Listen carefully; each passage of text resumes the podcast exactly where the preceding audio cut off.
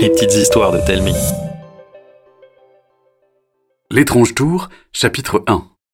Quand tu habites au dixième étage sans ascenseur et que tu te trimbales chaque jour un cartable qui pèse un âne mort, tu te dis que ta vie est nulle. Moi, je ne me plains pas. Enfin, si, un peu. Surtout quand il fait super chaud. Dans la cage d'escalier, j'ai l'impression d'être un toast en train de griller. Bref, je me plains. Mais pas beaucoup. Parce que depuis ma chambre, j'ai une vue incroyable sur le ciel. Je ne vois que lui. Enfin, pas que lui. Dans un coin de ma fenêtre, une tour se dresse. Haute de quarante étages, tout en béton, verre et métal, légèrement vrillée sur elle-même, scintillante. Elle contraste avec les bâtiments rigides et gris du reste de la ville. Les balcons, chargés de plantes et de fleurs, ressemblent à des grappes luxuriantes. Mais le plus incroyable, c'est son toit, recouvert d'un jardin immense aux allures de forêt qui abrite un imposant dôme de pierre. Robin, tu crois qu'il y a quoi là-haut? Un appart de milliardaire? Moi, je pense que c'est un observatoire. En pleine ville? Va falloir te mettre à jour, Luna. Les observatoires, c'est dans des lieux isolés. Tu dois vivre dans un dôme? Quand tu as de l'argent, tu peux tout faire. Et puis moi, je veux bien vivre dans les nuages, entouré par une forêt, même dans une tente. Vu comme ça N'empêche, je suis sûre que c'est plus qu'un simple appartement. Un appartement dôme, entouré d'une mini-forêt, au-dessus de la ville?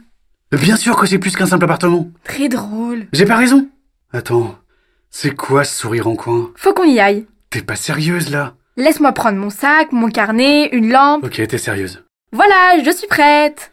Tu crois qu'ils vont nous laisser entrer? C'est pas une médiathèque.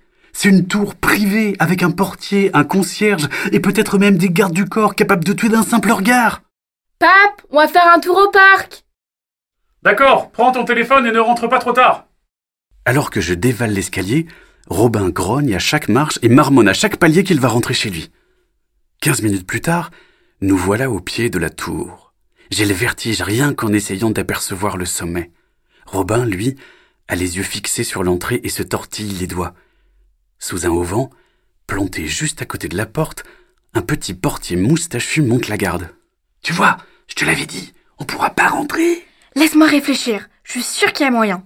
Je n'ai pas eu besoin de réfléchir bien longtemps. Quelques secondes plus tard, une voiture se gare devant l'immeuble. Un chauffeur sort pour ouvrir la portière et se met au garde à vous. Aussitôt, le portier ouvre la porte d'entrée de la tour. Et d'un coup, une grosse dame vêtue d'une robe qui donne l'impression qu'elle est habillée d'un nuage surgit en trottinant. Elle est suivie d'un mini-chien et d'un groom surchargé de valises. Les pieds du pauvre garçon s'en mêlent, les valises volent, la femme crie. Le chauffeur et le portier volent à son secours. C'est la panique. Quelle chance Sans attendre, je me faufile, traînant Robin derrière moi. Le hall d'entrée tranche avec l'extérieur du bâtiment. Il est froid, austère et sans vie. On entendrait une mouche lâcher un paix. Au centre de la pièce, un vieux comptoir en bois. Sur le côté, deux énormes ascenseurs surmontés chacun d'une flèche qui indique l'étage où ils se trouvent. Tu vois, c'était facile. C'est pas ça Dans les films, quand on dit ça, ça finit mal. Tu vois le mal par... Vous cherchez quelque chose, les enfants? Glacé par la peur, la tête rentrée dans les épaules, on se tourne lentement. Un monsieur très grand, au crâne dégarni et aux tempes grisonnantes, nous fixe, les yeux mi-clos, comme s'il nous passait au rayon X. On voulait juste visiter? Visiter Oui. Le maître veut qu'on fasse un exposé sur un monument de la ville, on s'est dit que la tour était un sujet idéal. Je n'en reviens pas. Robin ment. C'est une première. Et quelle première? Du génie Voyez-vous ça? Je dégaine mon regard de petite fille modèle pour achever de le convaincre. Pourriez-vous nous faire le plaisir de répondre à quelques questions? Ma foi, pourquoi pas? Euh, Suivez-moi, je vous prie. Alors qu'il passe devant nous, l'ascenseur s'ouvre. Un homme en costume gris surgit, hurlant au téléphone. Cela ne perturbe pas le concierge qui se dirige vers son comptoir. Je saisis le bras de Robin pour foncer vers l'ascenseur. Le concierge s'en rend compte, mais trop tard. Je saute pour appuyer sur le quarantième étage, les portes se referment, le concierge tambourine juste avant que l'ascenseur ne commence son ascension. Vous voulez connaître la suite? Rendez-vous la semaine prochaine. Merci à Taous de nous avoir inspiré cette histoire avec l'une de ses photos. Vous avez une envie d'histoire? Demandez à vos parents de nous la raconter sur Facebook ou par mail.